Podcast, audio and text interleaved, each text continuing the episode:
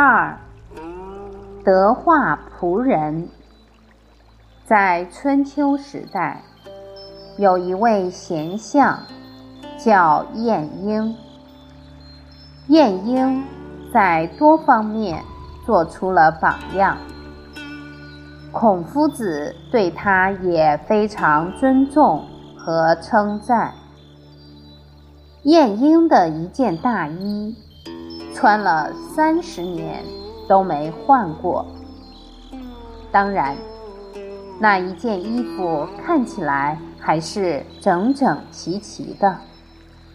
因为爱物者，物恒爱之。你对任何的物品爱惜，它也会回馈给你，会让你使用的很久远。官居宰相者，一件大衣穿三十年。请问，除了会影响他的家庭以外，还会影响什么？会影响所有的文武百官，所有的人民。所以，当一个大臣非常廉洁，就可以带动整个社会。清廉的风气。晏婴的马夫，就是帮助他驾车的仆人，每天送晏婴去办公，所以马夫每次见到人都抬头挺胸，一副很高傲的样子。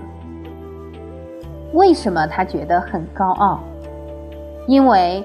他为宰相驾车，他就显示出一副不可一世的样子。用一句成语来形容，就是“狐假”。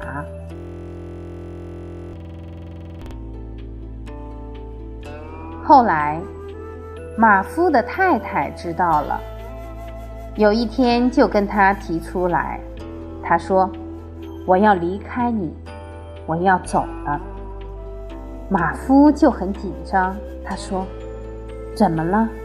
你为何要离开我？”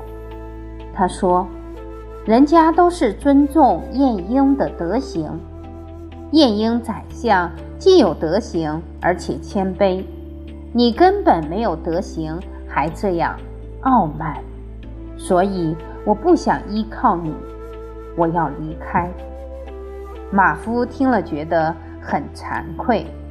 就跟他太太说：“我一定改过，你就不要离开了。”他的太太也确实很有见地，懂得要进谏规劝他的先生。当然，他的先生也有度量接纳太太的意见。后来，这位马夫很认真的改过。晏婴觉得他的德行进步非常快速，就举荐这位马夫当上了齐国的大夫。